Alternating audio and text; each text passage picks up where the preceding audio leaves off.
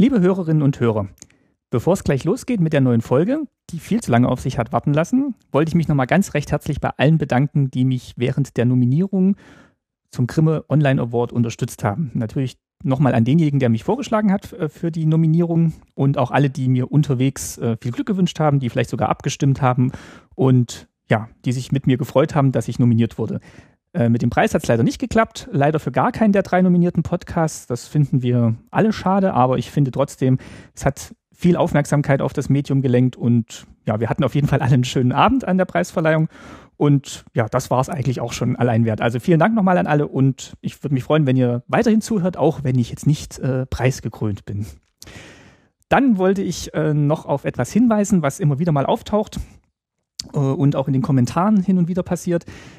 Ähm, da wird teilweise kritisiert oder angemerkt, ich müsste bei manchen Gästen stärker äh, intervenieren, wenn dann vielleicht die Ansichten nicht so ganz mit denen von mir oder vielleicht auch von euch Hörerinnen und Hörern übereinstimmen.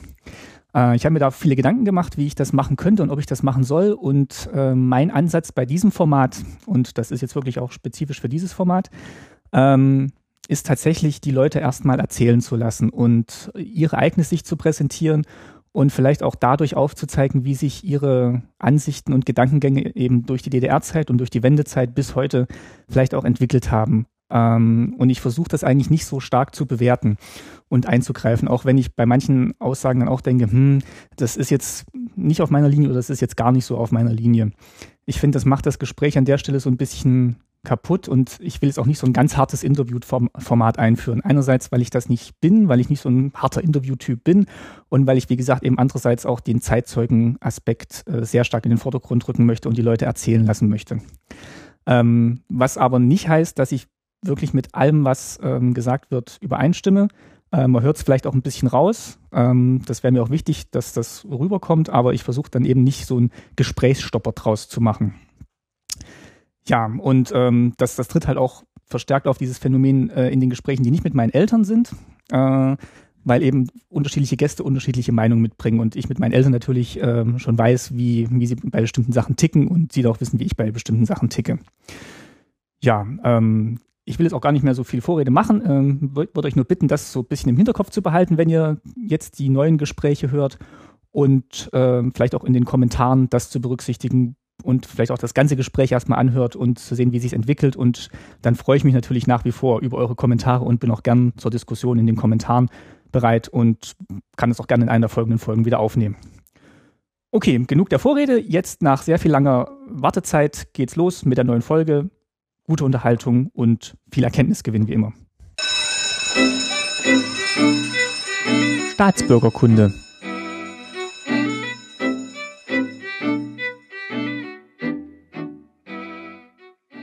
Folge 73, schönen guten Tag. Mein Name ist Martin Fischer und ich freue mich, dass ihr wieder zuhört bei Staatsbürgerkunde. Es war jetzt eine etwas längere Pause, aber heute geht es weiter mit einer neuen Folge. Und ich bin zu Gast bei Wolfgang Hornig in Berlin-Britz, ist das, glaube ich, ne? Ja. Äh, wir sitzen im Garten, es ist äh, Sommer.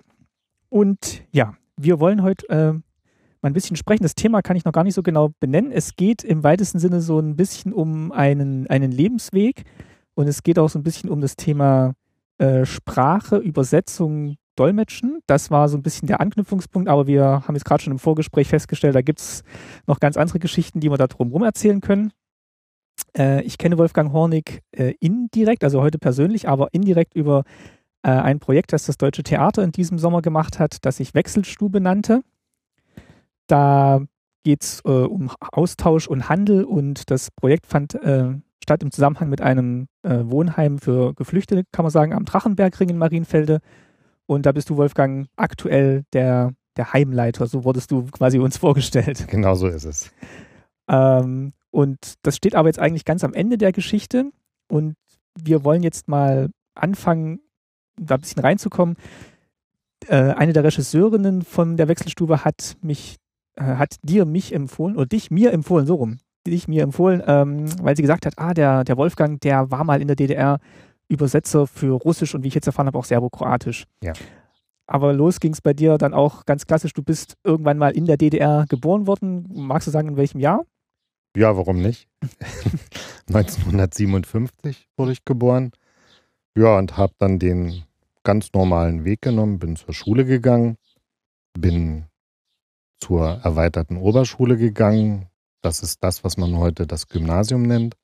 Habe also mein Abitur gemacht und da gab es dann schon das erste interessante Detail, weil eigentlich wollte ich Meeresbiologie studieren. Das war so mein Wunsch gewesen. Und als ich mich dann da hingehend mal so ein bisschen schlau gemacht habe, kam aber raus, naja, dann würde man von dir auch erwarten, dass du drei Jahre zur Armee gehst. Und das wollte ich nicht, weil zu dem Zeitpunkt mein Vater schon im Sterben lag und ich meiner Mutter nicht auf, die, auf der Tasche hängen wollte. Und dann habe ich gesagt, naja, kannst ja was anderes machen und bin auf Kriminalistik gekommen. Und dann bin ich zum Volkspolizeikreisamt bei uns gegangen und hatte mal gefragt, ob man Kriminalistik studieren kann und das fanden die auch alle ganz toll. Aber das war so ein bisschen damit verbunden, dass ich erst ein Jahr Schutzpolizist hätte machen müssen, bevor ich dann hier an der Humboldt-Universität eventuell hätte studieren können. So sagte man mir das. Und da hatte ich auch keinen Bock drauf gehabt. Ich komme aus einem Dorf in der Nähe von einer kleinen Stadt wo jeder jeden kennt. Und ich habe nicht mein Abitur gemacht, ohne jetzt irgendwie despektierlich zu sein, um dann ein Jahr lang als Schutzpolizist äh, durch die Gegend zu laufen. Ja, und dann habe ich gesagt, nee, unter den Bedingungen mache ich das nicht. Und dann war das Gespräch beendet. Und ein paar Monate später kamen dann die Leute wieder auf mich zu und fragten mich, ob ich Sprachen studieren will weil das gerade gesucht wurde oder weil das gerade, weil es gerade einen Bedarf gab? Kann ich nicht sagen. Sie fragten mich, ob ich Sprachen studieren will. Und dann habe ich gesagt, pff, ja, warum eigentlich nicht?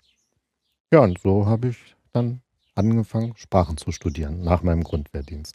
Das war eigentlich der Stolperweg zu den Sprachen über, eigentlich wollte ich Meeresbiologie studieren, dann Kriminalistik und beides war mit Bedingungen verbunden, die ich nicht akzeptieren wollte. Ja, und dann bei den Sprachen gab es keine Bedingungen und dann habe ich gesagt, okay, studiere ich eben Sprachen. Das hattest du im Vorgespräch gesagt, du warst jetzt aber nicht per se erstmal dem System kritisch gegenübergestellt. Das heißt, du bist immer auch gern zur Schule gegangen, hast gern das Abitur gemacht. Ja, also ich denke nicht, dass ich äh, irgendwie kritisch oder äh, zweifelnd gewesen bin. In den ersten Jahren mit Sicherheit nicht. Ich war ein sehr fleißiger Schüler, habe dann eigentlich für DDR-Verhältnisse immer in der ersten Reihe gestanden, also bin Gruppenratsvorsitzender gewesen, Freundschaftsratsvorsitzender in der Schule. Dann war ich in der EOS auch FDJ-Sekretär gewesen war Studienjahressprecher an der Uni gewesen. Also ich habe mich schon engagiert, weil ich über lange Zeit gedacht habe, dass das auch gut ist, was ich mache. Und die Sprachen, die dir dann empfohlen wurden, die du dann studiert hast, hattest du gesagt, waren Russisch und Serbokroatisch. Ja, war ein bisschen anders. Also man hat mir gesagt, äh, man würde Russisch-Dolmetscher brauchen und ob ich das nicht studieren wolle. Habe ich gesagt, ja, so, gefällt mir. Und in der DDR war es so gewesen, also ich habe in Leipzig an der Karl-Marx-Universität studiert und es war so, dass man sich nicht wirklich aussuchen konnte, welche Sprachen man studieren möchte. Und dann gab es eine Veranstaltung, da wurde dann allen zukünftigen Studenten gesagt, welche Sprachen sie studieren werden. Und da gab es ganz viele Tränen, weil wer jetzt Englisch und Portugiesisch studieren wollte und Russisch und Polnisch bekommen hat, der war schon erstmal ziemlich geknickt. Und mir hat man gesagt, dass ich Russisch und Serbokroatisch studieren soll Russisch wollte ich, Serbokroatisch musste ich erstmal im Lexikon nachgucken, wo das gesprochen wird. Hatte ich also überhaupt keine Vorstellung gehabt und war dann aber auch okay gewesen. Musstest du äh, dann trotzdem noch einen Grundwehrdienst ableisten oder hat sich das mit diesem Studium dann erledigt gehabt? Nein, ich musste einen Grundwehrdienst ableisten und das war auch so ein bisschen mein Handicap gewesen, weil ich war in der Schule schon nicht schlecht gewesen und hatte auch in Russisch eine Eins, aber war dann anderthalb Jahre bei der Armee und bei der Bereitschaftspolizei genauer gesagt. Und dort habe ich eigentlich wenig militärische Sachen gemacht, sondern ich war in einer Sportkompanie und habe mich mit vielen anderen auf das große Turn- und Sportfest in Leipzig vorbereitet. Es gab in der DDR äh, alle paar Jahre ein großes Turn- und Sportfest, wo ganz viele Übungsverbände ihre Übungen gezeigt haben und ich war eben in diesem Lauf für dieses Turn- und Sportfest Saltospringer beim Übungsverband Dynamo gewesen. Das heißt, ich habe von diesen 18 Monaten, 12 Monate lang nur Sport gemacht und kein Russisch. Das heißt, als ich dann an der Uni anfing, war mein Kopf ziemlich russisch leer gewesen. Und ich hatte in der Anfangszeit richtig Probleme gehabt, da reinzukommen. Wie hast du es dann geschafft? Also was hat dir dann so den, den, den Start gegeben fürs Studium? Naja, ich wollte es ja studieren und ich war auch schon immer ehrgeizig gewesen und hatte dann dort über eine längere Zeit eine Freundin gehabt. Das war auch eine sehr ernsthafte Beziehung gewesen. Und diese Freundin, die war sehr gut in Russisch. Und die hat mir dann sozusagen wieder auf die Beine geholfen, damit ich überhaupt halbwegs durch dieses Studium durchkomme, durch das erste Studienjahr. Im zweiten Studienjahr war es dann nicht mehr so schlimm. Aber ich hatte schon am Anfang nach der Armee ganz schöne Anlaufschwierigkeiten, diesen Anforderungen beim Studium gerecht zu werden, weil eben anderthalb Jahre Geist, geistiger Leerlauf dazwischen war. Hattest du dann auch den Eindruck, ähm, man sagt ja immer so, ja, in der DDR, da war dann halt die Nähe zu Russland ja doch eine sehr innige und enge. Das heißt, äh, man, man, hat dann schon Russisch ja natürlich in der Schule gehabt und es war auf jeden Fall was, was man später gut gebrauchen konnte. Naja, also ich fand Russisch in der Schule schön. Wir hatten auch einen guten Russischlehrer gehabt, der das auch irgendwie versucht hat, so rüberzubringen, dass man sich an der Sprache so ein bisschen erfreuen konnte.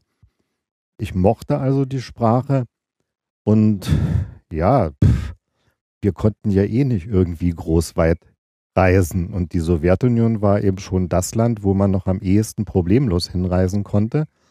Und äh, dann war man froh, wenn man ein bisschen Russisch, Russisch konnte. Ja. Warst du in Moskau auch während des Studiums mal? Ich war während des Studiums in Smolensk gewesen und ein Jahr in Jugoslawien. Danach aber Wochen und Monate in Moskau. Also während der Arbeit dann. Ne? Was hast du dann für einen Eindruck von, von den Ländern im Vergleich zur DDR? Kannst du das noch sagen? Ob, ob das dann, dann froh warst, wieder zurück zu sein oder du gesehen hast, ah, das gehört alles quasi zu diesem diese, Wertebereich, den Russland verkörpert? Nee, diese Sowjetunion ist ja riesig mhm. gewesen. Und es gab große Unterschiede zwischen Estland, der, dem Teil, den man heute Russland nennt, und zum Beispiel Usbekistan oder Turkmenistan, wenn man da in diesen Ecken gewesen ist. Für mich war es immer eigentlich eine schöne Zeit gewesen. Vor allen Dingen dann, als ich dann auch mal so länger, zwei Monate da war oder einen Monat. Die Menschen waren, die Menschen haben mich wirklich beeindruckt. Die Menschen waren sehr, sehr liebenswert, sehr offen gewesen. Und sie haben sich gefreut, dass da jemand ist, der ihre Sprache halbwegs brauchbar spricht, mit dem sie reden konnten. Ich fand schön, aber als ich dann eben diese längeren Zeiten da war, also zwei Monate, ich war dreimal zwei Monate dort gewesen. Da war ich aber schon verheiratet und hatte kleine Kinder gehabt. Natürlich habe ich mich gefreut, dass ich wieder zu Hause bin, aber nicht, weil mir das Land so fremd oder anstrengend war, sondern weil ich meine Frau und meine Kinder wieder hm. haben wollte. Aber es waren jetzt keine großen Unterschiede oder gerade doch zwischen den Lebensstandards, die du so kennengelernt hast? Doch, das war's. Also äh, heute meckert man immer gerne, wie bescheiden das doch alles in der DDR gewesen ist. Wenn man dann gesehen hat, wie das Leben in der Sowjetunion war, vor allen Dingen auch jenseits der großen Städte, dann hat man schon gesehen, dass wir eigentlich im Vergleich dazu auf einem recht soliden Niveau gelebt haben. besonders deutlich wurde das dann, als Gorbatschow an die Macht kam. Also bis Gorbatschow waren die Geschäfte noch relativ voll gewesen. Es gab andere Sachen als bei uns. Es gab nicht so viele Sachen wie bei uns. Aber eigentlich konnten die Menschen dort auch vernünftig und ordentlich leben. Als dann Gorbatschow kam, brach dann alles zusammen. Das klingt jetzt zwar befremdlich, der hat politisch ganz viel erreicht, Mhm, ja. aber was die Bevölkerung im eigenen Land betrifft, das war nicht nur das Suchoi Sakurn, also dieses trockene Gesetz, dieses strikte kategorische Verbot von Alkohol, was zu ganz abartigen Situationen geführt hat, die ich dort auch selber erlebt habe, sondern auch die gesamte Lebensmittelproduktion war offensichtlich so, wenn man da in den Laden gegangen ist, da stand da ein Brot und da eine Büchse Mehl und da vielleicht noch ein Glas Gurken oder Paprika und dann war es das. Also und, und zwei Sorten Wurst gab es auch. Also das war für mich schon befremdlich, weil ich die Sowjetunion vorher kannte und weil ich sie dann auch zu Gorbatschow-Zeiten noch kannte. Und da war es dann wirklich so, dass ich gesagt habe, pff, die haben es aber nicht einfach. Das ist interessant zu hören, weil man verbindet ja mit Gorbatschow eher so den Aufbruch und einen Schritt in eine moderne Sowjetunion, die er wollte. Und wenn man dann gleichzeitig hört, dass es dann quasi der Bevölkerung noch mal ein Stück schlechter ging. Es ist meine subjektive Wahrnehmung dessen, was ich da erlebt habe. Ich kannte die Sowjetunion äh, vorher unter nicht Gorbatschow und ja, da war es okay gewesen. Danach befand, fand ich es streckenweise sehr befremdlich und auch, es hat mich schon gewundert, wo Nee, das also- hingegangen ist. Ne? Das, man muss es aber auch sagen, äh, Gorbatschow äh, hat zwar politisch eine Menge erreicht, aber der wollte ja die Sowjetunion so ein bisschen in Richtung Marktwirtschaft führen. Ja, und Marktwirtschaft hat harte und enge Gesetze. Und wenn man die nicht beherrscht, dann treten eben Dinge ein, Die er, offensichtlich da eingetreten sind. die er dann auch nicht berücksichtigt hat oder sein, Das weiß ich nicht. Team. Aber jetzt bist du dann wieder ja, zurückgekommen und hast du dann schon so, ein, so eine Vorstellung gehabt, was du mit diesem Studium dann am Schluss machst? Ähm, also du hast jetzt Sprachen studiert oder studierst Sprachen und hat man dir dann auch gesagt oder hast du dir dann selber so erklärt, was du dann später für einen Beruf ergreifen wirst damit? Naja, das war bei mir so ein bisschen eine besondere Situation, weil ich hatte ja gesagt, dass ich eigentlich Kriminalistik studieren wollte und mich bei dem Volkspolizeikreisamt dieser Stadt, wo ich gelebt habe, sozusagen schlau gemacht habe. Und die sind ja dann auf mich drauf zugekommen und haben mich gefragt, ob ich nicht Russisch studieren will. Ach, das kam von Als- den Polizeibehörden. Das kam von Ah, den okay. Polizeibehörden. Das kam von ganz oben, aber die haben es im Prinzip weitergegeben. Und ich bin dann sozusagen als sogenannter Delegierungskader zum Studium gegangen. Das heißt, das hat man nicht gesehen, aber ich hatte einen Dienstgrad gehabt, als ich studiert habe. Und habe, wenn man so will, statt Stipendium, das war auch ein Stipendium, aber es war wie Gehalt vom Ministerium des Innern bekommen. Und damit war aber klar, dass wenn ich mit meinem Studium fertig bin, ich alternativlos nach Berlin zum Ministerium des Innern gehen werde. Da hatte ich keine Wahl, das war aber für mich auch okay gewesen. Kannst du nochmal sagen, was das mit Ministerium des Inneren, was die Aufgaben damals waren? Es gibt da Unterschiede zu den Aufgaben, die das Ministerium des Inneren heute hat? Hm, Würde ich so nicht sehen. Also ich denke mal, dass nicht nur die Benennung die gleiche ist, sondern auch die Semantik. Dass äh, manches vielleicht ein bisschen anders gehandhabt wurde, das mag sein, aber im Prinzip ging es darum, für Ordnung, für die Einhaltung der Gesetze in diesem Land zu sorgen. So, und das ist ein sehr komplexes Thema. Wir reden nicht von der Staatssicherheit, sondern Genau, das wollte ich jetzt damit nochmal klar machen, dass, ähm, dass das zwei getrennte Ministerien waren. Das sollte man wissen, wenn man über die DDR redet, dass es ein Ministerium für Staatssicherheit gab unter der Ägide von Herrn äh, Dickel. Und äh, Mielke, Mi- Mi- Mielke, Herr- von Herrn Mielke und äh, dass es ein Ministerium des Innern gab. Und das waren sehr getrennte Bereiche gewesen. Ich denke schon, dass man das Ministerium des Innern heute im Wesentlichen mit dem Ministerium des Innern von den Grundaufgaben her von damals vergleichen kann. Das heißt, ähm, du hast gerade den Begriff Jungkader genannt, das kann man jetzt vielleicht heute so übersetzen. Es, es geht dann so in Richtung ähm, Karriereförderung oder beziehungsweise Führungskräfte, Nachwuchs wird man es vielleicht heute auch nennen, dass man sich dann schon Leute gesucht hat, die dann später tätig werden in den Bereichen, die man besetzen muss? Naja, wie gesagt, es war Delegierungskader. Äh, Delegierungskader, nicht Führungskader. Delegierungskader habe ich ja. gesagt. Naja, sowas gibt es wahrscheinlich heute auch noch, bloß das heißt dann eben anders, mhm. ähm, dass sicherlich auch heutzutage die Bundeswehr Menschen zum Studium schickt, wo dann klar ist, wenn sie ihr Studium abgeschlossen haben, dann werden sie für die Bundeswehr als Arzt, als Dolmetscher, als Ingenieur oder als sonst irgendwas arbeiten. Das ist dann so ein Mephisto-Pakt. Du bekommst Geld während deines Studiums, aber dafür hast du dich uns verschrieben. Das wusste ich und, genau, das war dann auch okay. Das war für mich okay gewesen und für mich war klar, du gehst dann nach Berlin ins Ministerium des Innern und arbeitest dort als Dolmetscher.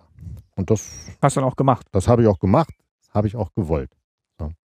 Wie war die Tätigkeit dann so? Äh, was hast du dann, also was waren denn so typische Aufgaben? Oder ich weiß nicht, mit dem Studium gab es da jetzt noch was zu berichten, weil sonst können wir tatsächlich jetzt mal berichten, was so deine Aufgaben waren. Ja, naja, beim, beim Studium hat man mich eigentlich äh, von Seiten des Ministeriums des Innern komplett in Ruhe gelassen. Ich habe studiert. Hm, ich habe auch kein Diplomarbeitsthema vorgeschrieben bekommen und habe mir selber ein Literaturübersetzungsthema ausgesucht aus dem Serbokroatischen und habe das dann verteidigt zur Verteidigung. Die war auch gut mit eins. War ein Vertreter vom MDI da gewesen ja, und dann habe ich dort angefangen und es war eine größere Dolmetschergruppe gewesen. Ja, und was haben wir gemacht? Wir haben Delegationen hier, also in der ehemaligen DDR, als Dolmetscher begleitet. Wir haben Delegationen ins Ausland begleitet. Ich habe sehr viele Zeitungen und Zeitschriften ausgewertet vornehmlich, also meine Zeitungsauswertungen waren vornehmlich äh, aus der Borba und aus der Politika, das sind jugoslawische Zeitungen, habe Artikel, wo ich der Meinung war, dass sie übersetzenswert oder informationswert sind, dann eben übersetzt oder zusammengefasst. Habe aus Fachzeitschriften Artikel bekommen, die ich übersetzen musste. Also zum Beispiel Artikel äh, die Kriminaltechniker interessiert haben, die aus sowjetischen Fachzeitschriften waren. Sowas haben wir übersetzt. Ich habe sehr viele Sportveranstaltungen begleitet, Dynamo, Fußball, äh, solche Sachen. Und war mehrmals, ach, hab äh, Freundschaftszüge als Dolmetscher begleitet. Freundschaftszüge sind? Freundschaftszüge sind Züge, die mit FDJ-Lern mit vorbildlichen jungen Leuten äh, bestückt wurden und die sind dann eben für 14 Tage in die Sowjetunion gefahren, zum Beispiel nach Leningrad. Und dort hat man dann so partnerschaftliche Treffen veranstaltet, man hat sich die Stadt angesehen, äh, sicherlich auch politische Manifestationen durchgeführt.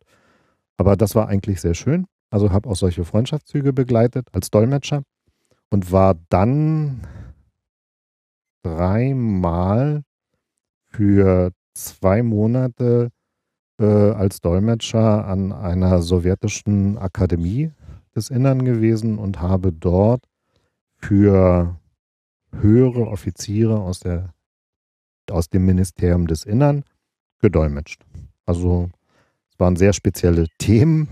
Es ging um den sowjetischen Strafvollzug und habe dann dort eben zwei Monate lang an dieser Akademie gedolmetscht. Und das war auch sehr interessant. Du hast gesagt, du hast dann auch viel mit Polizeiermittlungstechnischen Sachen zu tun gehabt, äh, übersetzt. Naja, mehr, oder, oder, mehr so äh, Kriminalistik, Forschung. Das, ja. das war mehr so äh, Artikel, die einfach für die Kriminalpolizeitechniker mhm. interessant waren. Also Fachartikel, okay. die es eben in sowjetischen Zeitschriften gab, wo man sagte, übersetzt uns das mal, vielleicht wären wir da ein bisschen schlauer. Vielleicht wissen die Genossen was, was wir noch nicht wissen. Und äh, ja, solche Artikel waren das eben. Wie hast du den Austausch erlebt zwischen jetzt meinetwegen äh, der Sowjetunion und der DDR? War das eher tatsächlich so auf, auf Augenhöhe, dass man sich Informationen weitergegeben hat oder hat man dann viel übernehmen müssen oder hat man sogar selber Input gegeben in die andere Richtung? Äh, meine ehrliche Wahrnehmung, und die basiert ja nicht auf irgendwelchen punktuellen Erlebnissen, weil wie mhm. gesagt, ich war dreimal zwei Monate dort gewesen und habe das miterlebt und habe, und wir waren noch, also ich habe es nicht gezählt, in wie viel sowjetischen Strafvollzugsanstalten ich gewesen bin als Dolmetscher. als Dolmetscher. ist immer wieder rausgekommen. genau, bin immer wieder rausgekommen. Aber ich hatte schon den Eindruck, dass man sehr, sehr, sehr offen miteinander umgegangen ist, dass man Sachen erzählt hat, wo ich manchmal den Referenten angeschaut habe, weil ich hab's verstanden, aber ich war mir nicht sicher, ob ich es richtig verstanden habe, weil es einfach so abgefahren war. Und dann habe ich nochmal hinterfragt und es war dann wirklich so, wie er es erzählt hat und wie ich es auch semantisch verstanden habe. Und das habe ich dann auch gedolmetscht. Also man war sehr, sehr offen, man hat von Sachen berichtet, die wir uns ja nicht vorstellen können. Kannst du ein Beispiel nennen? Also jetzt auch gerne nicht so, äh, also gerne unverfängliches oder so, wo du sagen kannst, dass, also da, da waren sie jetzt sehr offen uns gegenüber oder euch gegenüber? Naja, zum Beispiel, was fällt mir jetzt ein? Ist das Geheimhaltung heute? Nee, glaube ich nicht. Also es war, früher hat man eben mal erzählt, dass man dort um Flucht zu verhindern, äh, Attrappenminen hat. Mhm. Das heißt, das läuft dann eben ganz einfach so, wenn jetzt jemand fliehen wollte aus so einem Strafvollzug, dann ist er irgendwann auf den Zünder getreten und drei Meter vor ihm flog dann eben die Erde in die Luft. Vollkommen relativ, denke ich mal, ungefährlich, aber die Psyche des Menschen hört den Knall, sieht, da fliegt was durch die Luft und schmeißt sich sofort auf den Boden. Und das sind so Sachen, die ich nicht glauben konnte und nicht glauben wollte. Aber um eben nochmal auf die Frage zurückzukommen, man ging wirklich offen miteinander um. Ich hatte nicht den Eindruck, dass das, was man gehört hat, nun eins zu eins übernommen werden sollte und musste, war ja auch gar nicht möglich, weil bestimmte, zum Beispiel die Örtlichkeiten, Strafvollzugsanstalten in der Sowjetunion waren eben manchmal wirklich in der Pampas irgendwo gewesen und hatten auch ganz andere räumliche Bedingungen gehabt. Äh, aber man hat schon auf beiden Seiten gut zugehört und hat überlegt, ist das für uns machbar oder nicht. Also ich empfand schon, das war auf Augenhöhe. Also in dem, in dem Fall war es dann eher so Fachgespräche, die man dann so geführt hat, wie, waren, wie man den Strafvollzug meinetwegen organisiert oder. Zum Beispiel. Ja, es waren okay. Fachgespräche gewesen, es ging aber eben auch darum, äh, und da habe ich noch oben, äh, Strafvollzug ist ja schon eine harte Angelegenheit. Mhm. Und äh, gehen wir mal davon aus, dass die Menschen, die im Strafvollzug sitzen, tendenziell zu Recht da sitzen. Und trotzdem ist es eine schwere Zeit. Und nun muss man ja auch diese Menschen da irgendwie beschäftigen. Und da gab es gerade so äh, von sowjetischer Seite eben ganz viele Beispiele, was Künstler da im Strafvollzug alles zustande bringen. Also die haben uns da Ausstellungen gezeigt. Das war Volkskunst vom Feinsten gewesen. Das waren Intarsienarbeiten, das waren Schnitzereien, das waren Bilder, was auch immer, was alles Häftlinge gemacht haben. Ist hier nicht anders. Hier werden die Leute auch beschäftigt. Hier gehen sie auch ganz normal arbeiten und hier machen sie auch Dinge, die dann sogar verkauft werden. Also so war das damals eben dort gewesen. Für mich war es interessant, sehr interessant. Wie lange warst du denn tätig beim Ministerium des Inneren? Na, das war gar nicht so lange. Das war von, Moment, jetzt muss ich selber mal überlegen, 1982 bis 85, glaube ich. Das lag ganz einfach daran. Also du hast mit 25 ungefähr da angefangen? Ja, ja so ungefähr. Okay. Hm? Also ich war ja schon vorher, wie gesagt, Delegierungskader gewesen, aber das lag äh, ein bisschen daran, dass ich nach Meinung des MDI die falsche Frau geheiratet habe. Das hat man mir auch vor der Hochzeit gesagt, dass es besser wäre, wenn ich das, diese Frau nicht heiraten würde. Habe ich aber nicht gemacht.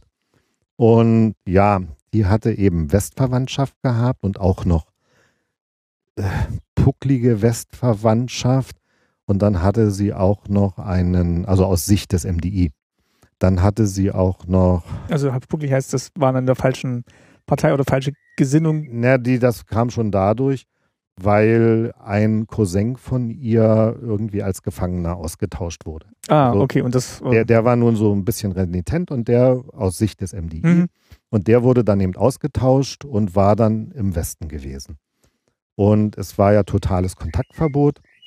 Meine Schwiegereltern hatten aber sehr intensive Kontakte zu Recht zu ihren Verwandten dort in der, in der ehemaligen BRD gehabt.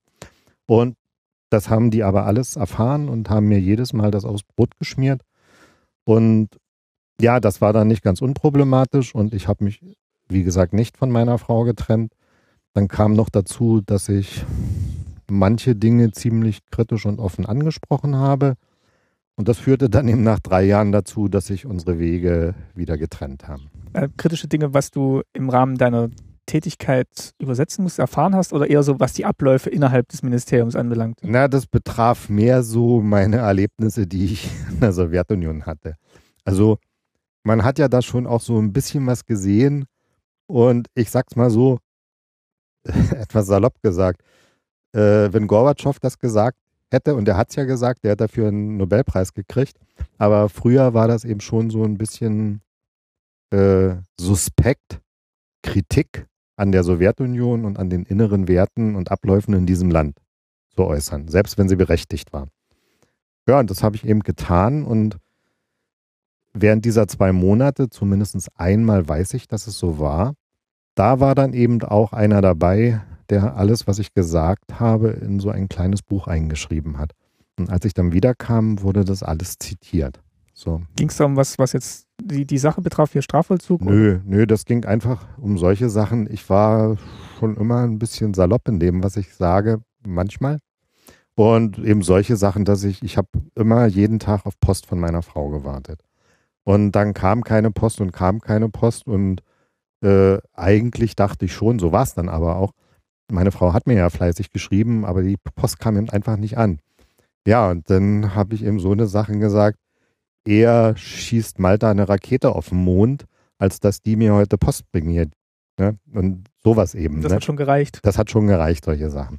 Und das waren einfach flapsige Bemerkungen, die man so nicht machen sollte, weil sie ja äh, an der ruhmreichen Sowjetunion gekratzt haben. Und das hat sich dann der russische Kollege aufgeschrieben oder dein, der Deutsche? Der Deutsche. Also, also in der, in der Delegation war Aha. einer drin, der das alles aufgeschrieben haben muss, weil man es mir wortwörtlich vorgehalten hat, als ich dann wieder da war. Okay, und dann hat man wahrscheinlich in der verschlossenen Türen gesagt, den Herrn Hornig, den nehmen wir mal lieber nicht mit, der wirft ein schlechtes Licht auf uns in den Delegationen oder mit dem müssen wir mal sprechen.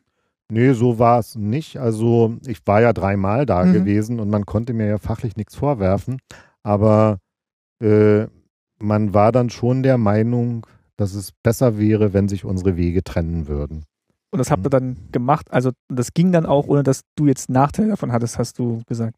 Naja, sagen wir es mal so, wenn man es von oben betrachtet, haben sie mich aus dem MDI rausgeschmissen. Aber wenn man es jetzt mal realistisch betrachtet und fair ist, dann muss man sagen, dadurch, dass das offiziell gemacht wurde, dass ich eben Standpunkte vertrete, die so nicht gehen. Ich habe auch mal in einer Parteiversammlung gesagt, da, da ging es um die Wahl des Parteigruppenorganisators. Und da sollte ein 61-jähriger Mann gewählt werden und da war ein hoch engagierter Genosse, der war Anfang 40 und ich habe gesagt, warum, ich schlage den vor. Also es war schon suspekt, irgendwie einen Gegenkandidaten vorzuschlagen. Das war, das waren alles so eine kleinen Mosaiksteinchen, die, die eben so gezeigt haben, das ist besser, wenn der woanders hingeht, weil sonst wird das hier nichts. So. Und ja, dann hat man mir eben gesagt, dass ich meinen Weg beim MDI nicht weitergehen werde. Aber weil ich so eine, eigentlich eine große Liebe für das Serbo-Kroatische hatte, hat man mir, weil, ja, ich weiß nicht warum, ich fand es sehr fair, hat man mir angeboten, man hätte schon mit der Humboldt-Universität gesprochen und ich könnte bei einem Professor Jenichen, der war damals eine Kapazität auf dem Gebiet der slawischen Sprachen, mhm. könnte ich eine Doktorarbeit schreiben. So. Das war aber für mich nicht so das Thema, weil ich hatte eine Frau und drei Kinder und musste auch so ein bisschen daran denken, Geld zu verdienen, um eben meine Familie mitzuernähren. Und das habe ich dann abgelehnt. Und so haben sich dann unsere Wege im Guten getrennt. Also ich wurde, da gibt es sehr feine Unterschiede, in Ehren aus dem Ministerium des Innern entlassen und nicht in Unehren rausgeschmissen. Sowas es auch, gab es auch. Ich wurde also in Ehren entlassen. Ja, und dann habe ich mir was Neues gesucht auch wenn das jetzt so gut geklappt hat, glaubst du dennoch, dass das auch mit einer der Gründe, warum, warum das System am Ende nicht mehr funktioniert hat, weil eben, ich meine, das, so wie du es jetzt erzählt hast, waren das ja jetzt nicht große Angriffe aufs System, das waren jetzt Bemerkungen, die man so heute wahrscheinlich auch in Firmen macht, wo man sagt, ah, das klappt nicht und die Post kommt wieder nicht an und ähm, also dass das System an sich gar nicht so kritikfähig war und dann eher versucht hat, alles so glatt zu bügeln? Mm, und wenn, wenn das nicht gewesen wäre, dass es dann vielleicht auch mehr Akzeptanz gefunden hätte? Naja, also das ist immer. Das ist rückwirkend schwierig? Nee, das ist immer nur eine Seite. Ich habe dann im Nachgang sehr viel gedolmetscht für ein ziviles Ministerium, für ein Wirtschaftsministerium. Da bist du dann hin, als du da den, bin ich dann hin, ja. den, den, den Doktorarbeitsstopp nicht angenommen Da habe ich dann, weil ich persönlicher Dolmetscher von einem stellvertretenden Minister war und der wohnte auch noch bei mir im Haus. Und mit dem hatte ich auch, ich denke schon, ein freundschaftliches Verhältnis gehabt. Ähm, da habe ich sehr viel über die Wirtschaft der DDR erfahren. Und ich habe immer gesagt, ich arbeite gerne mit Bildern. Man muss sich das so vorstellen, die Wirtschaft der DDR ist ein Haus mit einem Dach und in dem Dach sind fünf Löcher und es regnet rein. Es regnet immer rein. Und auf dem Dachboden ist Günter Mittag und er hat nur drei Schüsseln. So, das heißt, es war einfach der Mangel gewesen. Äh, viele Sachen waren nicht da, konnte man nicht bekommen. Das hat die Menschen unzufrieden gemacht. Das hat letztendlich sicherlich zu Kritik geführt. Und diese Kritik sollte man so nicht äußern, das ist richtig. So.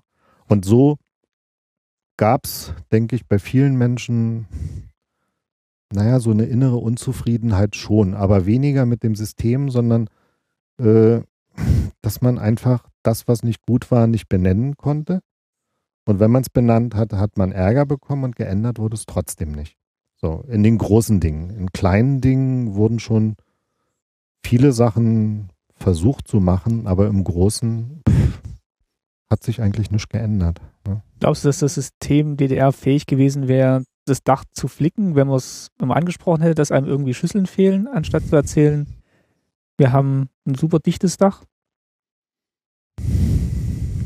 Schwere Frage. Oder war es von vornherein aussichtslos?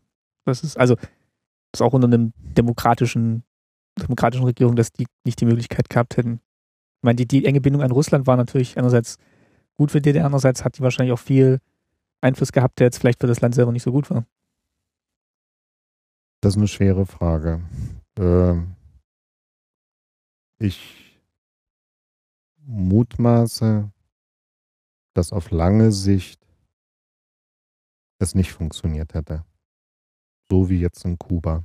Hm. Kuba hat sich länger gehalten, hm. aber hm. das bricht jetzt auch in sich zusammen, der Sozialismus. Und ich glaube nicht, dass nur dieser wirtschaftliche Teil, dass es machbar gewesen wäre. Äh, weil einfach das an allen Ecken irgendwo klemmte. Dazu kam eben diese, diese innere Unzufriedenheit, dieses und das und dann Teppich kehren und dann schwelte das so unter dem Teppich und irgendwann ja, irgendwann bricht es dann raus. Und das ist letztendlich angekitzelt worden durch Herrn Gorbatschow, der dann eben Sachen gesagt hat, die auch für DDR-Ohren neu waren. Und dann gab es, ich weiß gar nicht mehr, Sputnik hieß der, glaube ich. Dann gab es so eine Zeit, Ja. dann gab es so eine Zeitschrift, die schon fast revolutionär offen war. So. Und das war dann so der Beginn vom Umbruch gewesen. Dann gab es diese Sachen, wir sind das Volk. Und ja, da hat man dann gemerkt, dass einfach viele Signale nicht gehört worden sind. Äh, das klingt jetzt vielleicht irgendwo befremdlich, aber ich sehe da so ein bisschen eine Brücke auch zu heute. Heute alle diejenigen, die aus welchen Gründen auch immer Kritik üben und unzufrieden sind mit der Bundesregierung, der Flüchtlingspolitik, mit vielen anderen Sachen. Die werden ins rechte Lager gestellt und entweder sind sie AfD oder sie sind Rechtsradikale oder sonst irgendwas. Wenn man jetzt davon ausgeht, dass in Österreich eine Partei mit 36 Prozent gewonnen hat, dann kann man nicht sagen, 36 Prozent der Menschen sind Rechtsradikale oder in Frankreich genauso. Äh, ein bisschen ist das heute so wie in der DDR. Man, man schiebt das einfach weg und stellt die Leute in eine Ecke und sagt, ihr habt nichts zu sagen, weil ihr seid eigentlich die Bösen und ihr seid die Schlechten und wir sind die Guten. Und weil wir die Guten sind, gilt das, was wir sagen, dass es gut ist. Und das, was ihr sagt, das interessiert uns nicht, weil ihr seid ja böse und rechts. So. Es gibt sicherlich Rechte, aber wenn ich von solchen Menschenmassen rede, 34 Prozent aller Wähler oder 36 haben in Österreich diesen Menschen gewählt. So, und Frankreich, wie gesagt, genauso. Dann sind das Sorgen von ganz einfachen Menschen, die die einfach artikulieren, vielleicht auf eine Art und Weise, wo man drüber diskutieren kann, aber sie artikulieren einfach die Sorgen von diesen Menschen. Die Menschen haben diese Sorgen, aber keiner nimmt sich der Sorgen an, sondern schiebt sie in eine Ecke. Und so war es auch gewesen in der DDR. Ich glaube, dass man wusste, dass die Menschen nicht zufrieden waren, dass sie zehn oder zwölf Jahre auf dem Auto warten mussten. Ich bin mir sicher, dass man wusste, dass man es nicht toll fand bei der Mehrzahl der Menschen in der DDR, dass sie Westfernsehen geguckt haben und gesehen haben, was es für schöne Orte auf dieser Welt gab, aber die Reisewelt der DDR war sehr überschaubar Mhm. gewesen. Ich bin mir sicher, also bis das Tal der Ahnungslosen da in Dresden, man konnte ja überall Westfernsehen empfangen. Das heißt, das, was das reale Leben im Westen war, war sehr wohl in der DDR bekannt. Und es gab ja auch Menschen, die in den Westen gereist sind. Und es gab auch viele Pakete, die von West nach Ost gegangen sind. Also man hatte ja, die Reize hat man ja bekommen. Entweder übers Fernsehen, über persönliche Kontakte oder wie auch immer. Und das hat eine Unzufriedenheit geschaffen. Und ja, da, da sehe ich schon so ein bisschen Parallelen. Aber da wurde dann eben gesagt, was ihr seid mit dem System nicht zufrieden, dann seid ihr gegen den Sozialismus. Mal so vereinfacht dargestellt. Und das ist aus meiner Sicht eine gefährliche Geschichte, weil heute sagt man immer, ja, das ist alles populistisch. Vielleicht sollten die Leute mal im Lateinwörterbuch nachgucken, was das Wort Populus heißt. Das heißt nämlich das Volk. Und die Menschen, die das zu vertreten haben, sind die Volksvertreter. Sie wurden vom Volke gewählt, auch in der DDR. Da hießen die auch Volksvertreter. Die Volkskammer hieß das Organ. Das heißt, dieses Organ hatte eigentlich die Aufgabe gehabt, die Interessen der Menschen zu vertreten. Und die Menschen fühlten sich nicht vertreten, auch wenn die Abstimmungen immer zu 90, 95 Prozent abgelaufen sind. Hm. Sie fühlten sich nicht vertreten. Und so ist das heute in weiten Teilen auch, dass die Menschen sich einfach nicht mehr von den Parteien vertreten fühlen, weil sie ja von den Parteien in irgendeine Ecke gedrängt werden. Und nicht nur Randgruppen, sondern wir reden hier von, von substanziellen Teilen der Bevölkerung. Und so war es der DDR. Glaubst du, das ist im Gegensatz zur DDR heutzutage eher ein Kommunikationsproblem von der Politik? Weil, also ich, also wir können ja mal ein bisschen vorspringen. Ich Mhm. hatte es am Anfang schon gesagt, du bist ja jetzt äh, Leiter in einem Heim für, also jetzt in dem Fall Spätaussiedler, hast aber auch in einem Heim gearbeitet für, für Geflüchtete. Ähm, das heißt, du hast wahrscheinlich dann auch erlebt, dass Leute kommen, die Hilfe brauchen. Natürlich. Und wenn, ähm, also die, die aktuelle Politik der Bundesregierung ist ja schon eher, eher auf eine auf eine Unterstützung hin ausgelegt. Glaubst du, das ist eher ein Kommunikationsproblem, dass dann eben so viele Leute sagen, ähm, wir, haben, wir haben Angst, wir haben Sorgen? Ich glaube, so wie in der DDR die Volksvertreter von ihrem Volk gewählt worden sind, um die Interessen ihres Volkes zu vertreten, ist es eigentlich auch in der Bundesrepublik. Und die Menschen fühlen sich einfach in ihren Interessen immer weniger vertreten. Das ist ja alles ganz gut und schön mit der EU. Und das ist auch alles ganz gut und schön und auch richtig mit den Flüchtlingen. Aber irgendwo kann es ja nicht sein, dass sich dieses Land nur noch auf Themen konzentriert oder viel, viel mehr auf Themen konzentriert, die eigentlich nicht die inneren Interessen des eigenen Landes betreffen. Also es ist aus meiner Sicht kein Kommunikationsproblem, sondern weiß ich nicht. Da spielen übergeordnete Sachen wie Europapolitik und was weiß ich eine Rolle. Ich denke, dass man gute Chancen hat, dass sich hier die Lage noch richtig komplizierter entwickeln wird. Und so war es in der DDR gewesen, dass man einfach zum Schluss überhaupt nicht mehr eine Antenne hatte für die Interessen des, der eigenen Menschen, sondern dass man, vielleicht glaubte man sogar das, was man gesagt hat weil man schon zu weit weg war, was ich streckenweise auch von unseren Politikern behaupten würde. Man ist einfach zu weit weg von der Realität. Man ist sogar davon überzeugt, dass das, was man sagt, gut und richtig ist, aber man vergisst so ein bisschen, dass politische Postulate irgendwo auch eine materielle Untersetzung brauchen. Und die Torte ist nur so groß, wie sie ist. Das heißt, wenn ich irgendwo horrende Mittel für irgendwas ausgebe, dann muss ich es woanders wegnehmen. So einfach ist das. So, das ist auch Kapitalismus. So, und das hat Folgen, das hat ganz, ganz viele Folgen. Und ich musste jetzt so schmunzeln. Die Engländer sind unter anderem aus der EU ausgetreten, weil sie keine Termine mehr bei Ärzten bekommen haben. Das ist auch hier schon so. Das sind aber alles nur Details, kleine Bausteinchen, die dann irgendwann eine Realsituation ergeben, und ich mutmaße, diese Realsituation wird sich, ich glaube, 2017 zeigen, wenn Wahlen sind. Weil dann geht das Volk wählen. Und dann wählt das Volk. Und wo das hinführt, wenn wir dann demokratische Entscheidungen auch akzeptieren müssen, das haben wir in Österreich gesehen, das haben wir in England jetzt gesehen. Und man sollte sich nicht der Illusion hingeben, dass sowas hier nicht passieren wird. Sowas ist in der DDR passiert. Da hieß das dann, wir sind ein Volk und wir gehen auf die Straße. Und dieses Wir sind ein Volk hatte sicherlich noch eine andere inhaltliche Bedeutung mhm. gehabt. Ja, also ne? da würde ich dann, glaube ich, auch nochmal die, Linie ziehen, dass dann damals dann eher aus einer anderen Unzufriedenheit raus argumentiert wurde, als, als jetzt. Die, die Mechanismen sind vielleicht ähnlich. Die, die Mechanismen, denke ich, sind ähnlich. Die Unzufriedenheit damals war sicherlich auch durch die Trennung eine andere gewesen und aber auch dadurch, dass ja von bundesdeutscher Seite das auch immer wieder betont wurde, wir sind ein Volk.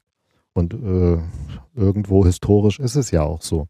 Aber äh, letztendlich mit dieser, sage ich mal, politischen Forderung sind aber auch all die unzufriedenen Menschen auf die Straße gegangen, die gar nicht vielleicht so weit gedacht haben. Auch viele Menschen, die jetzt vielleicht wählen, wen man nicht wählen sollte, tun das nicht, weil die das gut finden oder die kennen vielleicht nicht mehr das Parteiprogramm von denen, sondern sie tun es einfach, weil sie es schlecht finden, was die anderen machen. So, und so sind die Leute damals auf die Straße gegangen, weil sie gesagt haben, ich weiß zwar nicht, was die hier wirklich wollen, aber ich finde es gut weil so wie es jetzt ist, kann es nicht bleiben. Und, und das, denke ich, war so ein Punkt. Es haben sich Menschen gefunden, die haben sich in die erste Reihe gestellt und die haben die vielen, vielen, die über all die Jahre die Klappe gehalten haben, weil so schlecht ging es ihnen ja nicht, aber sie waren unzufrieden mit vielen Dingen. Aber sie haben es nicht gesagt, weil sie es nicht artikulieren konnten, weil sie es auch nicht artikulieren durften, um nicht selber Schaden zu nehmen. Ja, und auf einmal war es dann soweit. Und das führte dann dazu, dass wir dann wirklich wieder ein Volk geworden sind. Ne? Das ist eine, das ist eine interessante, spannende Sichtweise, dass dann halt wirklich die, ja, wie, wie wir gerade gesagt haben, dass diese Mechanismen dann doch ähnlich sind und dann einerseits im Falle der Wiedervereinigung zu eigentlich so, so einem schönen Ergebnis geführt haben, aber die natürlich auch eine ganz andere Richtung ausschlagen können, wenn sich genug Leute hinter einem Thema versammeln und so eine gewisse Unzufriedenheit verspüren. Ich denke, das ist so ein bisschen gewesen wie in einer Beziehung. Es gibt äh, so einen Begriff der inneren Scheidung.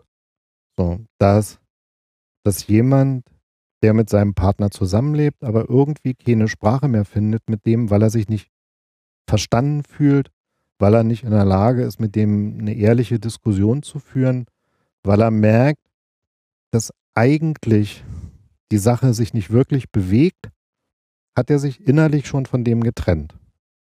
Aber er lebt trotzdem noch mit ihm zusammen, weil, weil er gerade keine Alternative hat. Aber wenn sich diese Alternative findet, dann ist er so schnell weg, dass der andere sich bloß wundert. Und denke ich, das war so die Situation bei vielen Menschen in der DDR. Mhm. Sie, sie lebten in diesem Land, der Leidensdruck war nicht so groß wie vielleicht bei einigen, die einen Ausreiseantrag gestellt haben oder versucht haben zu fliehen. Man konnte schon in der DDR leben, aber man war nicht zufrieden. Man hatte sich innerlich von dieser DDR geschieden. Aber es fehlte der neue Partner. Und auf einmal war der neue Partner in Sicht. Und dann wurde man mutig. Dann hat man Dinge getan, die man vorher nicht getan hat. Und das haben ganz, ganz viele getan. Und das führte dann dazu, dass eben dieses Schöne eigentlich passiert ist. Mhm. Ich glaube, da ist über ganz, ganz viele Jahre ganz viel Unzufriedenheit gewachsen. War ja bei mir genauso. Ich habe ja gesagt am Anfang, ich bin, ich stand immer zu dieser DDR. Wie gesagt, ich habe ja eine eigentlich eine Bilderbuchentwicklung für einen sozialistischen DDR-Bürger genommen. Gruppenratsvorsitzender, Freundschaftsratsvorsitzender, FDJ-Vorsitzender, Studienjahresprecher. Das waren alles so eine Sachen gewesen. Da musste man schon auch irgendwo dahinter stehen. Und man musste auch ein bisschen an das glauben, was man gemacht hat. Das habe ich getan. Bis ich dann durch meine Arbeit als Dolmetscher, nachdem sie mich beim MDI rausgeschmissen haben, aber auch durch, durch so eigene Erkenntnisse gemerkt habe, es ist irgendwo läuft hier doch nicht alles so, wie es laufen soll. So. Ja, und dann durch die Sache beim MDI habe ich ja relativ schnell gemerkt, dass es also nicht unbedingt ratsam ist, bestimmte Dinge anzusprechen, weil dann kann man schon Schaden nehmen. Ich habe unterm Strich keinen Schaden dadurch genommen weil ich habe relativ schnell wieder eine Arbeit gehabt, die hat mir Spaß gemacht. Ich hatte ein tolles Kollektiv, heute sagt man Team. Mhm. Also es war alles okay gewesen, will ich mich auch gar nicht beschweren. Aber ich habe eben selber meine Erfahrungen gemacht. Und ich habe irgendwann, und nicht, weil es die anderen getan haben, sondern weil ich selber ehrlich zu mir gesagt habe, das ist nicht mehr das, wofür du mal eingetreten bist. Äh, habe selber dann mein Parteibuch abgetreten, abgegeben und bin ausgetreten. Da wusste noch keiner, wo das hinführt. Was, was denn wirklich passiert, wenn ich mein Parteibuch abgebe und aus der Partei austrete. es konnte ja keiner ahnen, dass das so ausgeht. Es hätte auch anders ausgehen können. Und dann hätte das vielleicht nicht so richtig gut sein können, diesen Schritt getan zu haben. Ne? Aber ja, ich Dazu hat es noch gereicht, aber für mehr hat es auch nicht gereicht.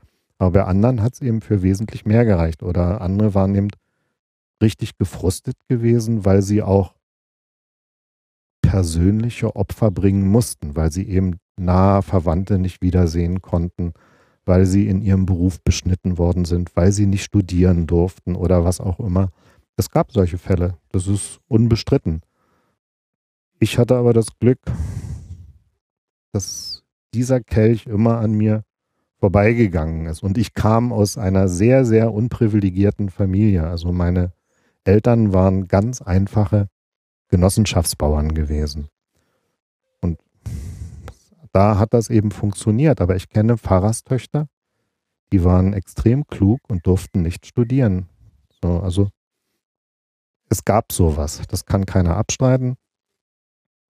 Ich bin heil durchgekommen, aber nicht wenige hatten ganz persönliche Sachen zu erleiden gehabt.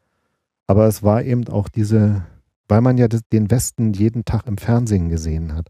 Ne, man hat ja gesehen, wie sieht's hinter Gänsefüßchen, dem eisernen Vorhang aus. Und das hat dann einfach schon so ein bisschen Frust gebracht. Warum dürfen die das? Warum können die das? Und wir nicht. So, und also als, ich werde es nie vergessen, als ich das erste Mal mit meiner Frau im Westen war und wir dort in so einen Supermarkt gegangen sind, ist meiner Frau schlecht geworden. Weil wir dieses, dieses Riesenangebot, das war für uns unfassbar gewesen. Ne? Das, das, sowas muss man erstmal verarbeiten. So ging es äh, meinem Opa, glaube ich, auch, wo der mal in den Westen reisen durfte und dann zurückkam. Der hat dann gar nicht fassen können, was es dort alles gibt und hat dann so sinngemäß gesagt, wir arbeiten doch auch hier jeden Tag hart und ja. können uns nicht einen Bruchteil von, oder es gibt es überhaupt nicht, uns wird es gar nicht angeboten. Und, und andersherum, also ich versuche immer, auch heute noch, äh, diese ganzen Dinge, die passiert sind, so ein bisschen komplexer zu betrachten. Das gab zum Beispiel Bürger aus der alten Bundesrepublik, die sind in die DDR gekommen und als die gesehen haben, da werden irgendwo Erdbeeren verkauft oder Bananen und da ist eine lange Schlange, da haben die ein Fotoapparat rausgeholt und haben das fotografiert wie Affen im Zoo. So. Könnte man jetzt sagen, wie überheblich sind die denn? Man kann aber auch sagen, das ist für diese Menschen unvorstellbar gewesen. Im Westen werden abends die Apfelsinen in die Mülltonne gehauen, weil man Überkapazität hat oder was auch immer. Da kannst du tonnenweise das Zeug kaufen und in der DDR stehen die nach diesen kleinen gelben Bällen an oder nach Erdbeeren. Das, das glaubt einem ja keiner, deswegen muss ich das fotografieren. Also man muss auch mal sich in, in die anderen Menschen reinversetzen, wie unfassbar irgendwelche Dinge gewesen sein müssen, die in der DDR sich abgespielt haben. Ne, das, das war auch für die Menschen, die von da in die DDR gekommen sind, vieles unvorstellbar. Ne? Um auf mal deine persönliche Geschichte nochmal zurückzukommen, würdest du sagen, dieser, dieser Bruch oder dieser Erkenntnis Gewinn hat eingesetzt mit der Trennung vom Bundesministerium des Inneren, wo du dann da weggegangen bist oder kam das dann kam das dann schon früher oder? Nee, eigentlich denke ich oder ja, eigentlich denke ich, dass das der Anfang gewesen ist, weil ich immer der Meinung war, wenn ich eigentlich zu diesem Staat stehe und wenn ich ehrlich, qualifiziert und engagiert meine Arbeit mache, dann müsste doch eigentlich alles in Ordnung sein. Und das spielte aber alles keine Rolle, sondern nur irgendwelche Nebensächlichkeiten, weil meine Frau Westverwandtschaft hatte, weil ich manche Sachen gesagt habe, die man zu dem Zeitpunkt noch nicht hätte sagen sollen und schon gar nicht, wenn man beim MDI arbeitet. Das hat mich damals sehr getroffen, weil ich mich sozusagen in meiner persönlichen Wertschätzung angegriffen gefühlt habe. Und die schon mit deiner Arbeit identifiziert hast für hab diesen ich, Staat. Ja. Ich habe mich dafür identifiziert und bin dann sozusagen vor den Kopf geschlagen worden. Und das habe ich lange Zeit nicht verstanden. Als ich dann aber in diesem zivilen Ministerium gearbeitet habe, da hatte ich dann in einer ganz anderen Art und Weise, wie gesagt, Einblicke in die Wirtschaftsabläufe gehabt in unserem Land. Vielleicht kannst du mal ganz sagen, welch, was war das für ein Ministerium? Wie hat sich das unterschieden von einem staatlichen Ministerium? Es war, naja, staatlich sind es ja alle. Ja, aber, aber oder von also es war ein ziviles Ministerium und es nannte sich Ministerium für bezirksgeleitete Industrie und Lebensmittelindustrie. Muss man sagen, für die, die das nicht wissen, es gab äh, in der DDR zentral geleitete Kombinate, die unterstanden alle Günter Mittag. Und es gab bezirksgeleitete Betriebe. Das waren zum Beispiel Dienstleistungsbetriebe, das waren Spielwarenhersteller, Jagdwaffenwerke Suhl. Also viele, viele Betriebe, die jetzt nicht äh, von staatstragender Bedeutung waren, wie Schwermetallindustrie oder so, sondern die ganz einfach nah an der Bevölkerung dran waren. Bezirksgeleitete Industrie und Lebensmittelindustrie. Und in so einem Ministerium habe ich dann eben als Leiter der Dolmetschergruppe gearbeitet und habe wirklich ganz viel Einblick bekommen in die Abläufe, wie das so läuft in der Wirtschaft. Habe dann eben gesehen in einer Betriebsbesichtigung, wie Spielzeug aus der DDR, Puppen, wie Spielzeug aus der DDR, Puppen äh, in Quellekartons verpackt worden sind und dann hier in der Bundesrepublik in Quelle bestellt werden konnten. Und so war das mit Jagdwaffen aus Suhl und so war das mit ganz, ganz vielen anderen Dingen, was die normale Bevölkerung zum großen Teil nicht wusste, was auch die Menschen, die bei Quelle gekauft haben, nicht wussten, dass das Zeug aus der DDR kam. Das hat man immer später dann rausgefunden oder nochmal ja, publik gemacht. Richtig. Und es waren eben schon viele solcher kleinen Mosaiksteinchen, die mir gesagt haben, irgendwas klemmt hier. Irgendwas ist nicht richtig. So, aber da es mir irgendwo gut ging, da ich eine Familie hatte, drei Kinder und uns ging es nicht schlecht, war ich jetzt nicht derjenige, der nun zutiefst unzufrieden war. Aber ich fand eben, dass das nicht mehr das ist, was ich ursprünglich mal so vertreten habe. Und deswegen habe ich dann irgendwann für mich die Konsequenz gezogen. Und war auch eine richtige Entscheidung gewesen. Die Konsequenz war, hast du gesagt, du hast dich dann ähm, beworben für eine, für eine Stelle, die nicht mehr in der DDR war. Das war, ja. Oder war das die Konsequenz dann schon? Oder war das nee, noch? das war, also die, die, die in letzter Konsequenz war es dann, dass ich mein Parteibuch abgegeben habe. Okay. Aber eigentlich, ja, ich habe vorher, äh, das war so 87, 88 gesagt, wenn wir jetzt ganz was anderes machen, dann sind wir erstmal eine Weile nicht hier. Und hatte mich beworben für die Dolmetscherstelle der Botschaft in der Botschaft der DDR in Belgrad. Ja, und das lief auch alles ziemlich glatt. Und da hatte ich auch wieder Glück gehabt, weil der Ausreisetermin im Sommer 1990 sein sollte. Und ja, das im ersten Augenblick sieht es vielleicht traurig aus, aber ich glaube, wenn ich zum Zeitpunkt des Zusammenbrechens der DDR in einer Auslandsvertretung der DDR gearbeitet hätte, dann hätte ich es in dieser neuen mhm. Bundesrepublik massiv schwer gehabt. Und deswegen war es auch wieder gut. Wie, wie war das, das Parteibuch abzugeben? Das war dann, das war dann davor. Also war, war das, hast du dann gesagt, so hier, ich will nicht mehr und da gab es doch bestimmt auch Diskussionen mit der mit dem Parteisekretär. Mit dem Parteisekretär und den Tätigkeiten, die du ausgeübt hast, wo er, wo er gemeint hat, ja, gucken Sie mal, was Sie alles schon erreicht haben und äh, was Sie der Partei verdanken. Ich weiß nicht, ging das so in die Richtung oder? Ich weiß es nicht mehr ganz genau. Ich weiß nur, dass es nicht einfach war weil zu dem Zeitpunkt, als ich es abgegeben habe, eben noch nicht so ganz klar war, wo es hinging. Ne? Wenn es denn schon ganz klar gewesen wäre, dann ist es, wäre es risikolos gewesen. Aber es war noch nicht klar. Kriegt die DDR wieder die Kurve und wird einem das dann vielleicht zur Last gelegt oder nicht? Und ich muss immer sagen, ich, das war mir ganz wichtig. Ich hatte eine Frau und drei Kinder. Und das war eben das Schwierige dabei. Diese, so ein bisschen der innere Zwiespalt. Könnte das eventuell mal problematisch werden? Ich war davon überzeugt, dass es, was meine eigene Position betrifft, richtig war. Aber das ist alles ganz gut und schön, aber irgendwann kommt dann vielleicht auch mal der Zeitpunkt, wo man mit den Konsequenzen leben muss. Ja, hat man dir diesen Druck auch von außen gesagt und äh, gesagt, denken Sie mal nach, Sie haben eine Frau, drei Kinder.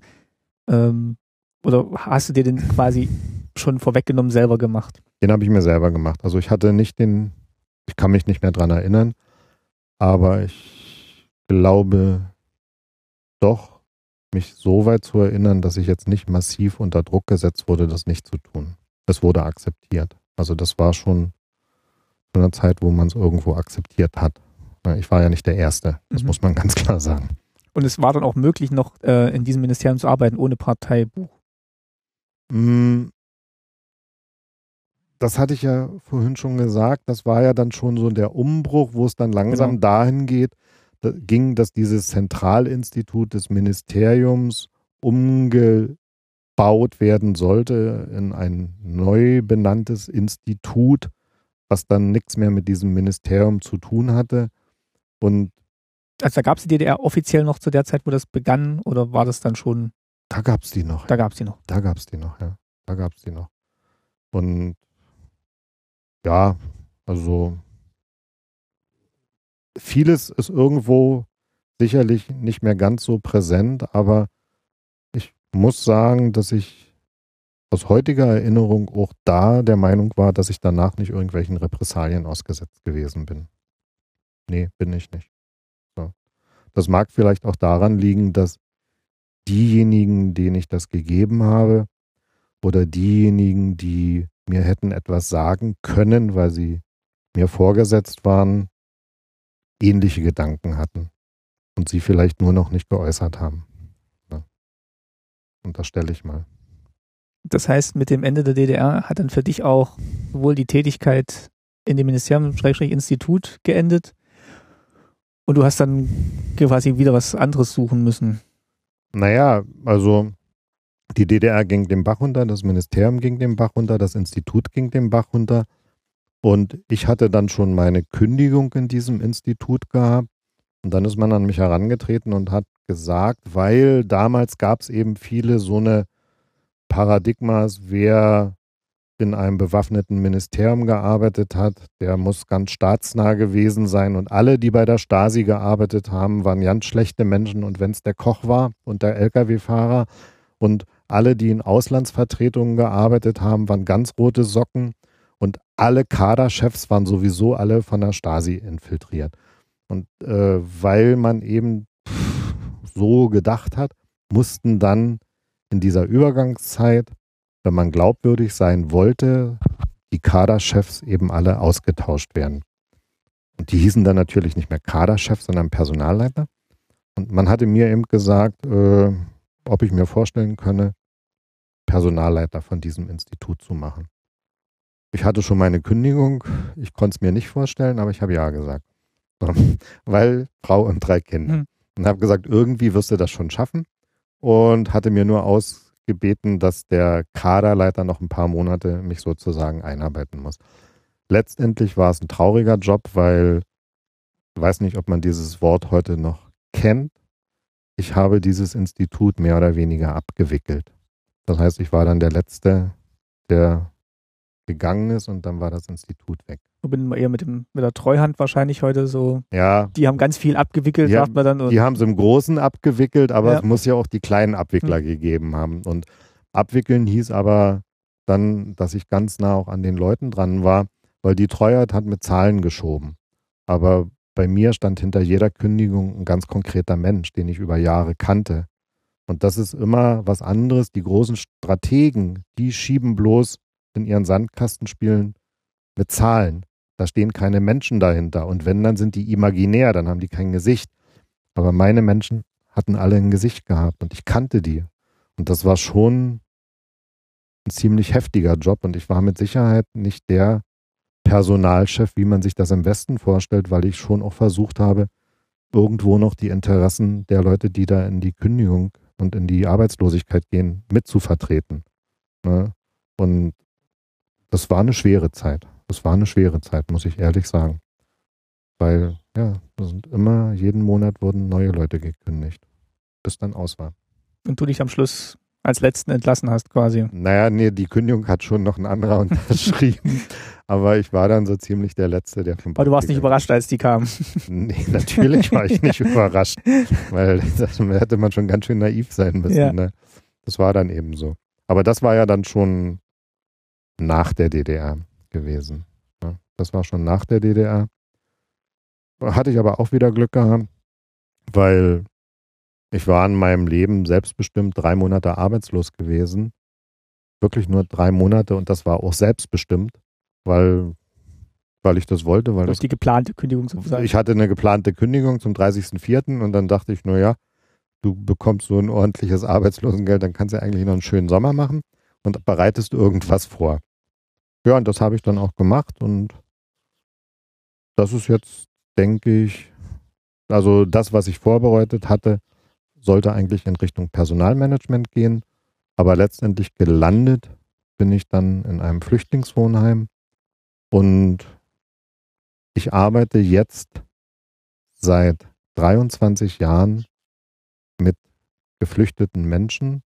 Ich bilde mir ein, im Ansatz zu wissen, wovon ich rede.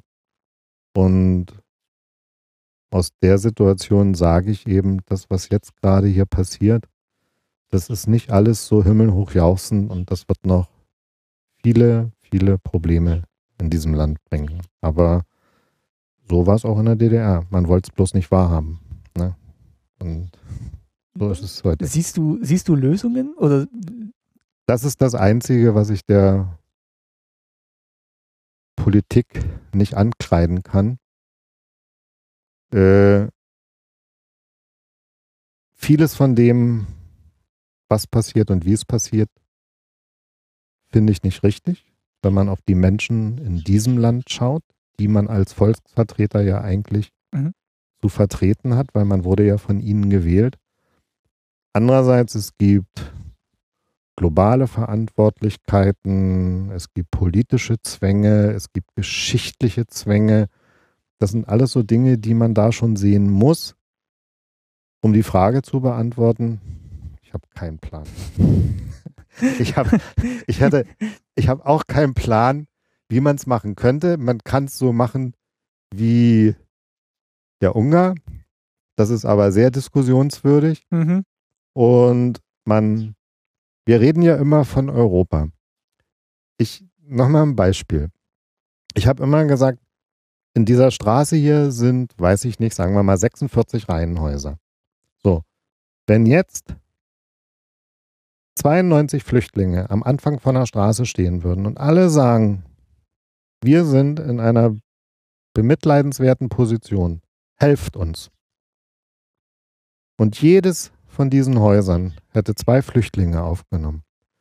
Und jedes Mitgliedsland der Europäischen Union hätte entsprechend ihrem Anteil an irgendwas eine adäquate Anzahl von Flüchtlingen aufgenommen, dann wäre das eine Sache gewesen, die hätten alle stemmen können. Was ist aber passiert? Die Flüchtlinge kloppen an der ersten Tür, du kommst hier nicht rein. Die kloppen an der zweiten Tür, du kommst hier nicht rein. Mittlerweile kloppen welchen an der zehnten Tür, ja, ja, kommt rein. So. Dann die anderen, die nicht reingelassen wurden, ja, ja, kommt rein. Die jetzt noch hinterherkommen, die kloppen schon ja nicht mehr, sondern mittlerweile haben sie ja gehört, hallo, kommt alle hierher, ich nehme euch auf. So, und, und dann ist es auch nicht mehr zu leisten, weil jeder hätte in seiner in seinem Haus problemlos zwei Flüchtlinge unterbringen können. Oder jedes Land dieser europäischen Gemeinschaft hätte Flüchtlinge unterbringen können. Aber nur sind sie 96 in ihrem Haus und das ist schwierig. Und wenn man sich dann gerade anguckt, was, was, was Großbritannien jetzt mit ihrem Austritt macht und äh, wie du gerade gesagt hast, wie viel von der aktuellen Flüchtlingskrise Großbritannien bereit war, oder ja doch Großbritannien ja. bereit war zu stemmen, hat man auch so das Gefühl, sie, sie nehmen sich da jetzt so ein bisschen raus in der Hoffnung, dass es ihnen dann besser geht. Ich glaube da aber nicht so richtig dran. Also es ist jetzt, ich weiß nicht, ob die so großen Gewinn davon haben, wenn sie sich von der Welt versuchen abzukapseln. Das weiß ich auch nicht, aber wie gesagt, wenn wir jetzt auf, eigentlich wieder auf unser Gespräch zurückkommen, ja. dann ist es wirklich so, dass ich die Parallelen sehe, dass sowohl in der DDR als auch hier in diesem Land die berechtigten Unzufriedenheiten der Menschen einfach nicht wahrgenommen werden. Und wenn sie wahrgenommen werden, dann passiert aber auch nichts. Dann wird zwar drüber geredet, weil ja Wahlkampf ist nächstes Jahr, aber äh, es passiert nichts. Ich habe keinen Plan. Ich weiß nicht, was nee, passieren nee, soll, nee. aber dafür werde ich auch nicht bezahlt. Die bekommen wesentlich mehr Geld, die darüber irgendwo sich einen Kopf machen sollen. Ne? Aber so war es auch in der DDR. Die haben viel Geld dafür bekommen oder sie hatten viele Vergünstigungen gehabt, um die Interessen ihrer Menschen zu vertreten. Und sie haben es nicht getan. Und es kann keiner sagen, äh, dass die Verantwortlichen oben nicht wussten, wie die Menschen gedacht haben. Die wussten das sehr wohl, weil die Kommunikationskanäle, die waren schon sehr, sehr durchlässig. Und hier auf dem Tisch liegt ja meine Stasi-Akte. Genau, die liegt hier noch ähm, hinterm Laptop. äh, da muss man sagen, ich war mit Sicherheit ein relativ unbedeutendes Licht, ein ganz junger Mann in dieser DDR und über mich gab es knapp 700 Seiten Stasi-Akte. Wenn ich so unbedeutend war und es 700 Seiten gibt, dann möchte ich nicht wissen, wie viele Seiten Stasi-Akte es über ganz, ganz viele Menschen gab, die vielleicht auch was gesagt haben, die sich getraut haben, was viel mehr zu sagen als ich, äh, die auch in relevanten Positionen saßen und kritisch gewesen sind. Das wurde ja alles dokumentiert. Und das wurde alles subsumiert, zusammengefasst und weitergegeben. Das heißt, man wusste sehr wohl von der Unzufriedenheit der Menschen. Aber man hat nicht darauf reagiert. Und man weiß auch heute von der Unzufriedenheit der Menschen. Und, und das, das war so das, wo ich sage, was man wirklich als ein wichtiges Moment für das Scheitern der DDR ansehen muss.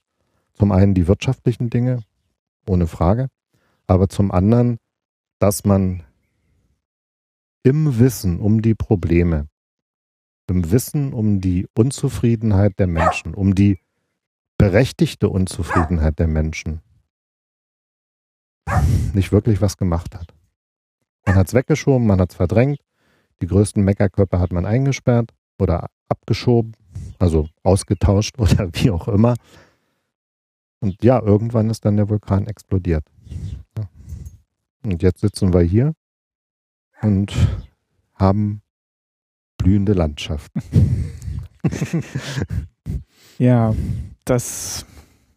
Ja, ich denke jetzt auch noch drüber nach und ich, ich glaube halt auch, was man, was man auch auf keinen Fall will, ist, dass am Ende der Straße halt der, der wütende Mob steht, der, dem man jetzt, wo man dann einfach sagt, dem, dem hat man jetzt nicht alles, dem hat man jetzt nicht gut genug zugehört. Also. Ja, aber du hast es selber gesagt, jetzt wieder. Ähm, also ich habe in meinem ersten Leben Sprachen studiert. Der wütende Mob, das ist nicht der Mob. Nein, Ein Teil von denen ist vielleicht. Das wollte ich damit ein sagen. Ein Teil von denen ist der Mob. Aber vieles, viele, viele, viele, die da stehen, sind einfach nur Menschen, die unzufrieden sind oder die sich Sorgen machen. Mhm. So war es auch in der DDR. Das waren keine potenziellen Regimekritiker gewesen, die sagen, Sozialismus ist scheiße und der Westen ist viel besser, also das politische System, sondern die Menschen waren einfach nur unzufrieden mhm. gewesen. Und man hat sie nicht wahrgenommen oder man hat sie in eine Ecke geschoben. Man hat ihnen einen Stempel aufgedrückt und damit musste man sie nicht wahrnehmen, weil sie waren ja was Abartiges. Und da. Nee, das meinte ich auch vorhin mit diesem äh, Begriff Kommunikationsproblem, dass man halt sowohl zuhört als auch dann versucht, eine, eine, Diskussionsgrundlage zu finden, wo man halt sowas verhindert, dass es eben überhaupt zu, zu, zu, zu diesem wütenden Mob, auch wenn das jetzt nicht alle mhm. sind, kommt.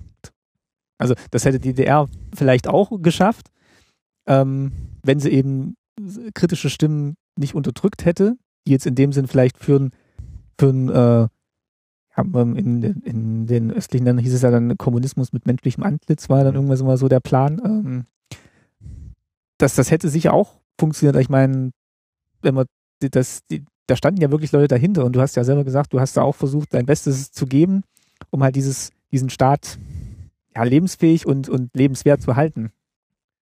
Die Menschen waren, nicht wenige Menschen, waren aus einer, das ist alles, was ich gesagt habe, meine persönliche mhm. Meinung, aus einer gesunden politischen Überzeugung her standen die hinter dem Staat. Nicht alle, aber auch nicht wenige. Die haben wirklich versucht, engagiert in diesem Staat zu arbeiten. Aber irgendwann kommt dann der Punkt, dass es ganz normal, das ist überall so im Leben. Wenn ich was ganz engagiert mache, dann möchte ich dafür auch Anerkennung haben, dann möchte ich Gehör haben, dann möchte ich Respekt haben und dann möchte ich, wenn ich was einbringe, dass man darüber nachdenkt und wenn es denn gut ist, das auch realisiert. Und das war in vielen Punkten eben nicht der Fall gewesen. Und so sind dann eben Menschen, alles meine Meinung, die durchaus engagiert waren oder auch die in führenden Positionen gesessen haben. Also nicht mal nur Gänsefüßchen einfache Arbeiter, sondern Leute, die auch eine Verantwortung hatten. die wussten ja noch viel mehr, wie, wo die Probleme waren. Die wussten ja noch viel mehr, dass es vielleicht sogar acht Löcher im Dach gab und bloß drei Schüsseln, nicht bloß fünf. So, das wussten die ja alles. Und die haben versucht, im Rahmen ihrer Möglichkeiten irgendwie die Schüsseln hin und her zu schieben, damit es irgendwie noch funktioniert. Aber auf Dauer konnte es nicht funktionieren. Mhm. Und deswegen, du hast vorhin die Frage gestellt, ob das in einer anderen Konstellation zu retten gewesen wäre. Ich glaube nicht. Also, ich glaube nicht. Und wenn man heute guckt, ich hatte es ja vorhin schon gesagt, es gibt kein sozialistisches Land mehr. Selbst Kuba ist jetzt äh, im Prozess des Rübergleitens und eigentlich, äh, ich habe früher immer gesagt, wenn man sich mal mit den Werken von Marx und Engels beschäftigt, der Sozialismus ist in seiner Theorie eine hervorragende Sache. Das einzige Problem ist, er braucht den perfekten Menschen. Und den gibt's nicht. Mhm. Das ist der Punkt. Und deswegen ist der aus meiner Sicht der Sozialismus schon immer zum Scheitern verurteilt gewesen, weil, weil er nicht machbar ist mit den Menschen. So, es, das funktioniert einfach nicht. Ne? Jeder Mensch ist, wie er ist und äh, denke, wie gesagt, letzte Beispiel Kuba, auch da hat es nicht funktioniert. Ne? Und die Idee, die Grundidee ist nicht schlecht. Und viele Parteien heute heißen sozialistische. Das erste Wort ist immer sozialistische. Mhm. Da muss man mal drüber nachdenken. Ne? Parteien, die heute an der Macht sind hier in Europa. Also so schlecht ist die Idee nicht. Ne? Oder sozialdemokratisch. Das ist nur ein bisschen was anderes, aber trotzdem, die Idee war nicht schlecht, aber sie war nicht, sie ist nicht realisierbar gewesen. Dann würde ich sagen, machen wir hier den Schlusspunkt hm. und ähm, wünschen vielleicht tatsächlich allen, die jetzt im Westen des Landes leben, im Osten des Landes leben und äh, vielleicht auch ganz neu in diesem Land leben, dass wir irgendwie einen Weg finden, das weiterhin gut für alle zu gestalten.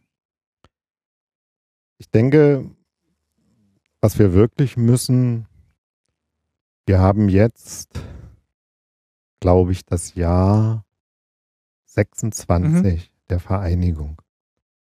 Dass wir aufhören, von Ost und West zu reden, dass wir aufhören, von Ost und West zu reden, mhm. dass wir akzeptieren, dass wir jetzt eine Bundesrepublik, ein Land sind und dass wir auch akzeptieren, dass alle Menschen in diesem Land ihre eigene Vergangenheit haben. Und mit einer Vergangenheit groß geworden sind, die sie gut fanden oder weniger gut fanden, aber die man sich jetzt 26 Jahre danach nicht noch irgendwie zum Vorwurf machen sollte. Ne? Und das, denke ich, wäre wichtig und ich muss es nochmal wiederholen.